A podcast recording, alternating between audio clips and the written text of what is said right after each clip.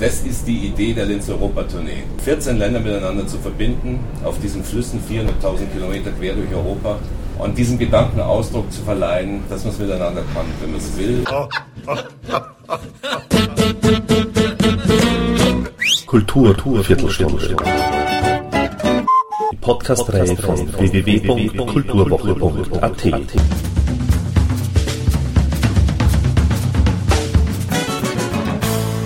Präsentiert von Manfred Horak. 2007 führte die Linz Europatour Ost Hubert von Geusern bereits bis zum Schwarzen Meer, von Regensburg bis zum Delta in Rumänien und in der Ukraine. Er begeisterte dabei rund 80.000 Zuseher in Konzerten entlang der Donau in Österreich, Deutschland und bei freiem Eintritt in Ungarn, Kroatien, Serbien, Bulgarien, Rumänien, der Slowakei und der Ukraine. Ganz anders die Situation der Linz Europatour West, die durch Deutschland, Niederlande und Belgien auf dem Rhein-Main-Donau-Kanal Main, Rhein und Neckar führt. Hage Hein, der Projektleiter der Linz Europatour von Hubert von Geusern und Martin Heller, der Generalintendant der Kulturhauptstadt Linz 09, berichten über Erfahrungen, Anstrengungen, Bürokratismen, Kosten und sonstige Tourerlebnisse nach dem vielumjubelten Konzert von Hubert von Geusern und Band am 18. Juli 2008 im Hafen von Stuttgart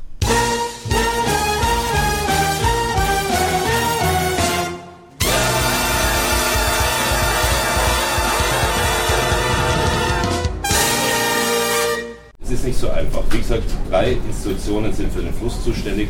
Hier ist dann noch der Hafen dafür zuständig, das Ordnungsamt der Stadt Stuttgart dafür zuständig. Und ganz oft ist es dann auch noch Grünanlagen und Baureferat. Also wir haben es mit sehr, sehr vielen Ämtern zu tun. Das ist tatsächlich eine der großen pragmatischen Belastungen unserer Tournee, ähm, weil wir so vielen Vorstellungen gerecht werden müssen einerseits und andererseits dann schlicht und einfach auf die Plätze angewiesen sind, die uns in Städten auch noch zugeteilt werden, wo wir tatsächlich mit dem Schiff anlegen können, anlanden können, um unsere Konzerte zu spielen. Das ist oft relativ kompliziert. Ich bin jetzt zum Beispiel äh, ab Montag Köln ist es seit äh, Wochen vereinbart, dass wir einen bestimmten Platz spielen. Es sind dafür 5000 Eintrittskarten verkauft. Es hat sich gestern herausgestellt, dass der Platz eigentlich doch nicht bespielbar ist. Und so ist es eigentlich jeden Tag hier. Ähm, diese lustige Geschichte mit alle vom Bord und alle wieder an Bord, das war eine Vier-Stunden-Prozedur, die wir da in Passau, also Eintritt in die deutsche, in die deutsche Wasserzone äh, gehabt haben. Und die war die ist in der Erzählung lustig, sie ist es natürlich in der Realität nicht, weil das hat bedeutet unter anderem, dass wir, ähm, ich habe sofort Autos besorgt, ja. Ach so, ich bin Hage Hein, ich bin der Projektleiter von der Literatur. also ich habe da Autos besorgt, damit wir dann äh, die Personen ähm, zum Auftrittsort bringen können, diese 26, die da immer am Schiff sind. Und ähm, nach vier Stunden war es dann wieder anders und äh, eine vorläufige Genehmigung wenigstens ähm, auf der Donau, das mit Passagieren zu bestreiten.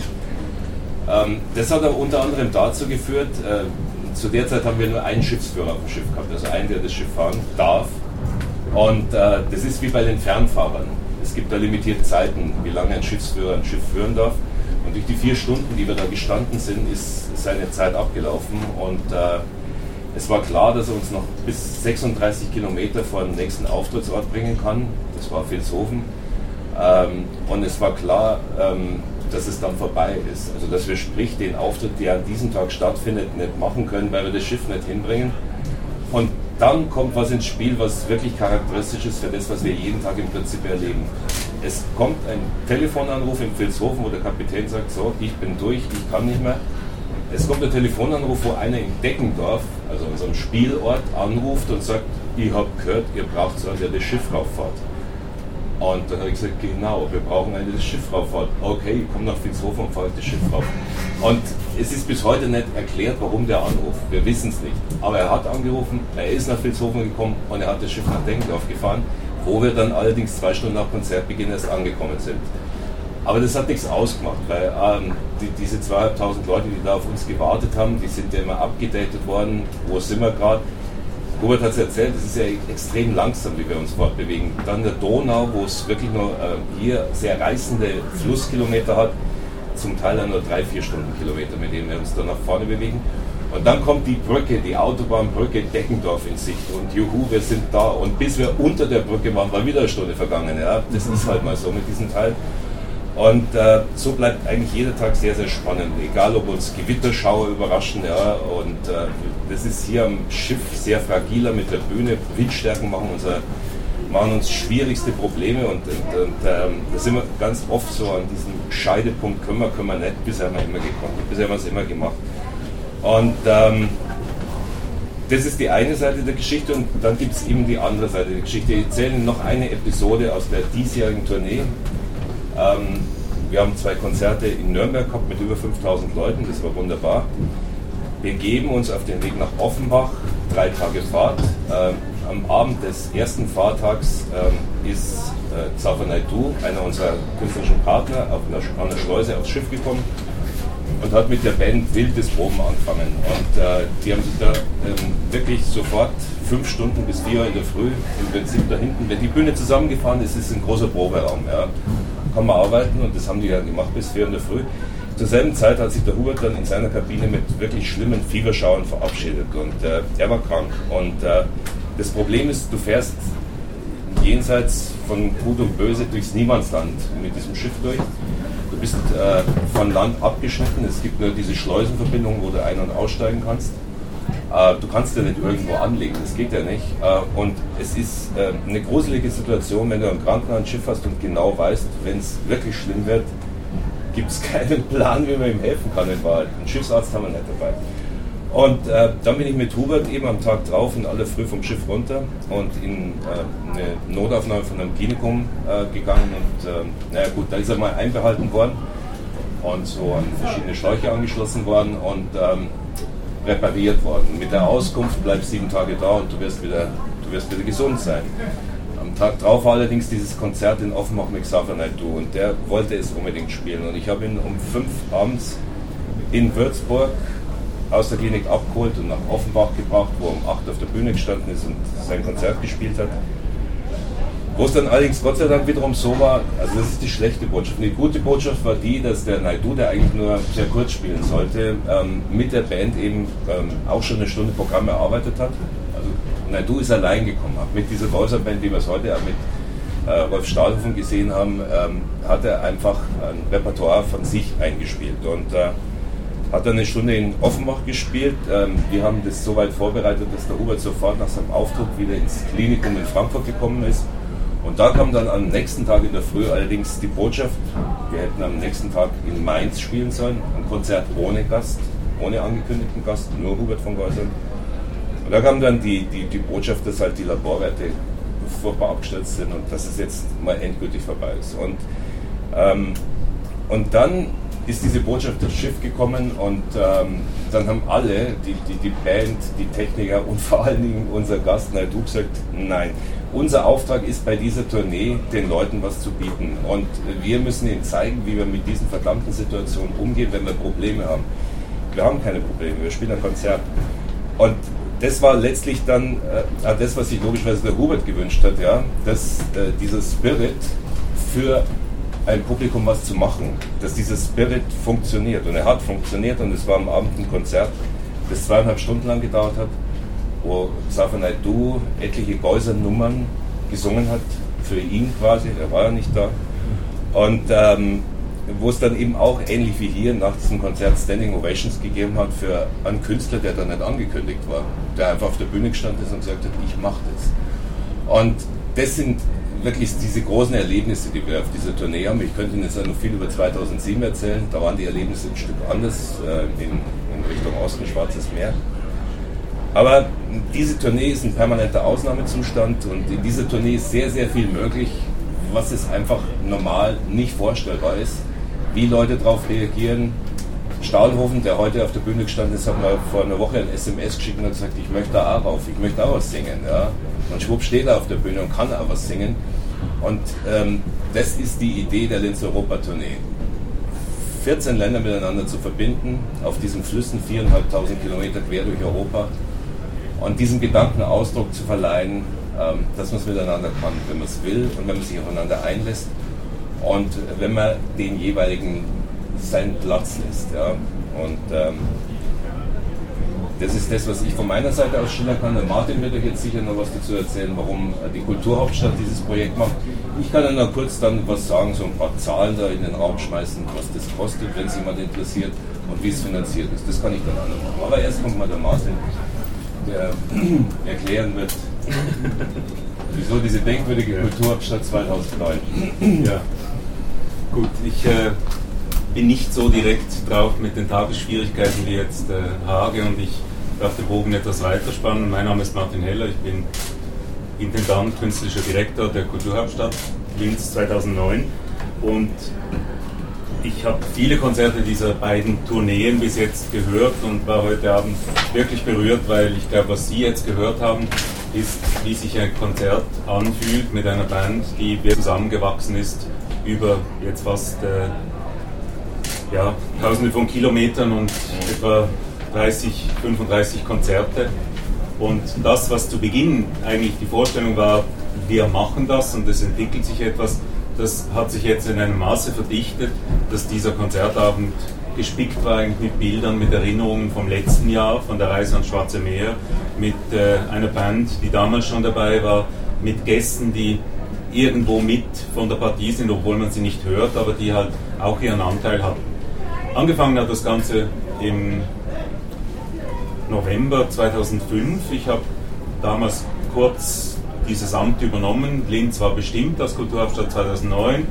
Die Organisation ist ganz klein. Wir haben überhaupt erst ein Büro gehabt und dann kam ein Anruf von Hubert von Geusern und äh, Hage Hein. Ich habe Hubert von einer früheren Arbeit, ich war künstlerischer Direktor in der Schweizer Nationalausstellung, der Expo 02.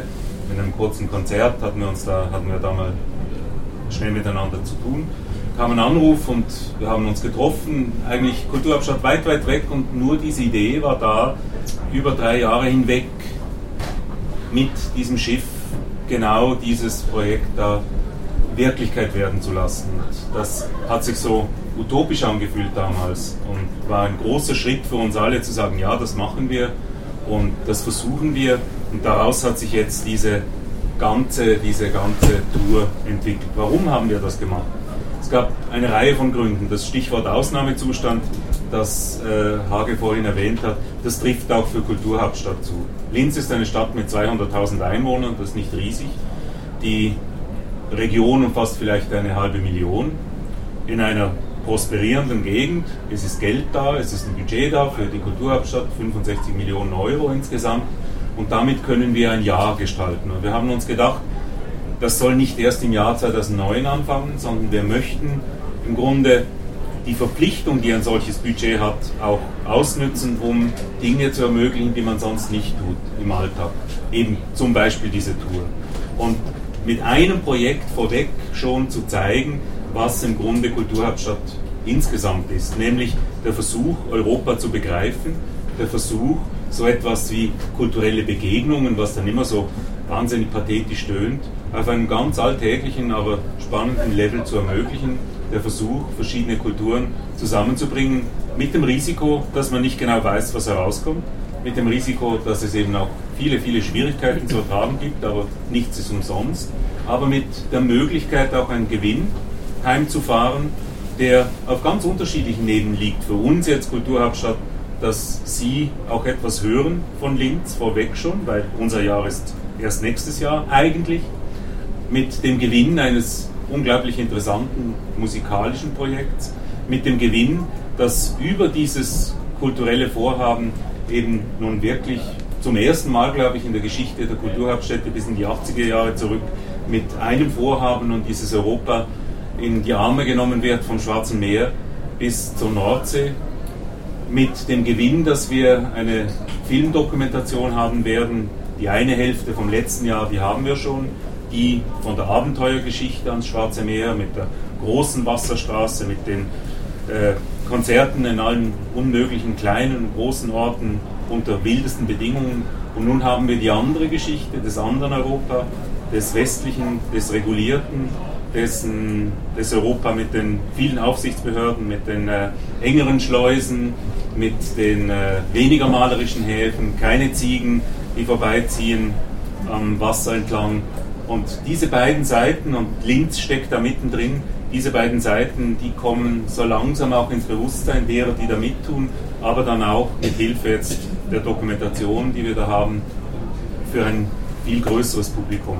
Und das erfahrbar zu machen, zum allerersten Mal auch für das Publikum bei uns in Linz, weil es geht ja auch darum, dass eine Stadt, die sich da vorbereitet, Kulturhauptstadt Europas zu sein, auch die braucht äh, Projekte, an denen sie was lernen kann, an denen sie was auch einen Stolz entwickeln kann, ein Gefühl dafür entwickeln kann, was das heißt, jetzt als Stadt in Mitteleuropa, eine Stunde von Wien weg, nun plötzlich auch in der Mitte eines Kontinents zu sein, die Möglichkeit zu haben, als europäische Kulturhauptstadt nun da die Fühler auszustrecken, buchstäblich mit einem Botschafter wie Hubert von Geusern. All das ist zusammengekommen und all das sind so für uns die Ingredienzien dieses, dieses Vorhabens. Und natürlich bleibt es dann nicht bei diesen ersten zwei Schritten, sondern im nächsten Jahr soll das Ganze dann noch eine, eine Art Abschluss finden oder eine vielleicht auch noch nicht ganz ausformulierte Form kriegen in Form eines Festivals Anfang Juli im Kulturhauptstadtjahr 2009 möchten wir während zwei, drei Tagen in einem Hafenfestival, so nennen wir es jetzt, äh, möchten wir alle Gäste, die in dieser, äh, auf diesen beiden Reisen in Berührung waren mit unserem Projekt nach Linz holen.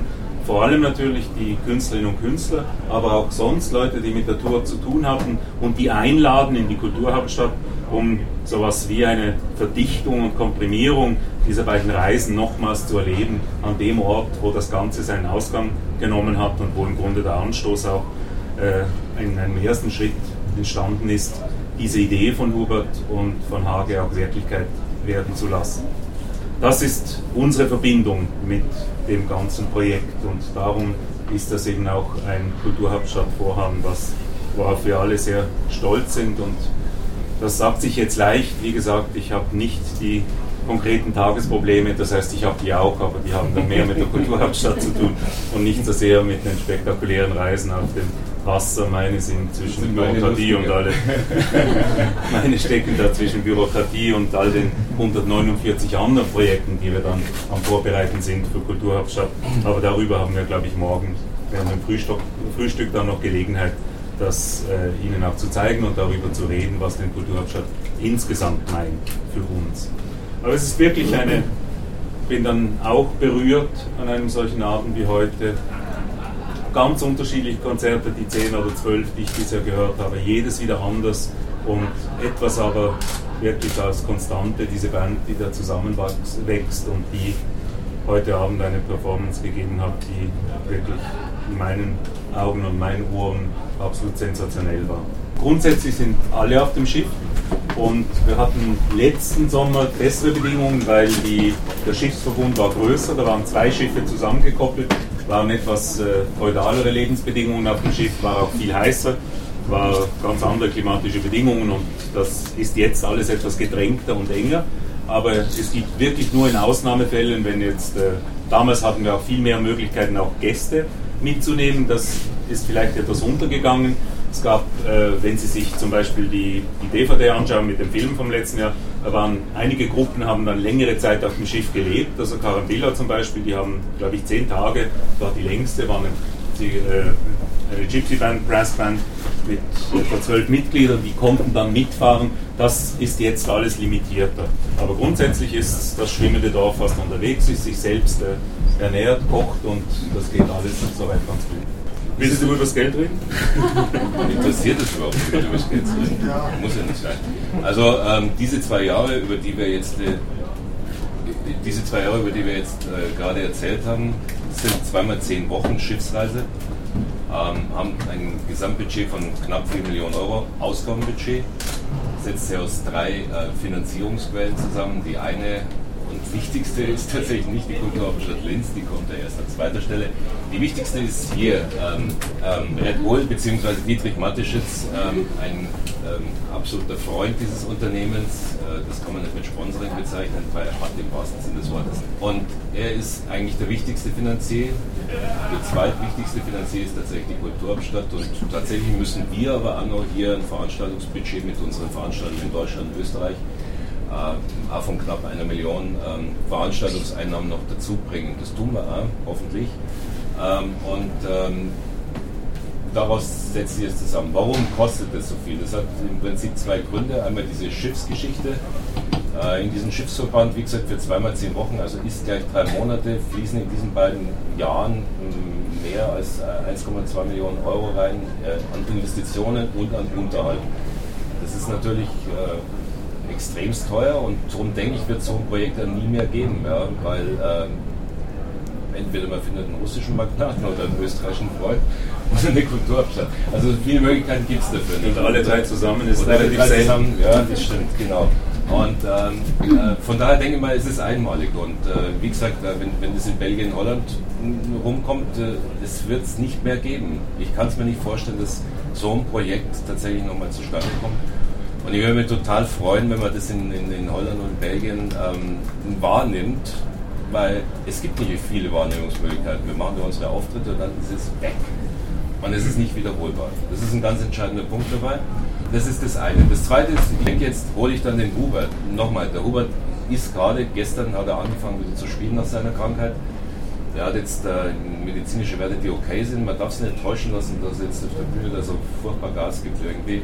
Das haben wir in Offenbach auch gehabt, ja. Und äh, am nächsten Tag hat es geklingelt in der Büchse. Und ähm, von daher ist seine jetzige Redezeit in Anführungsstrichen knapp bemessen.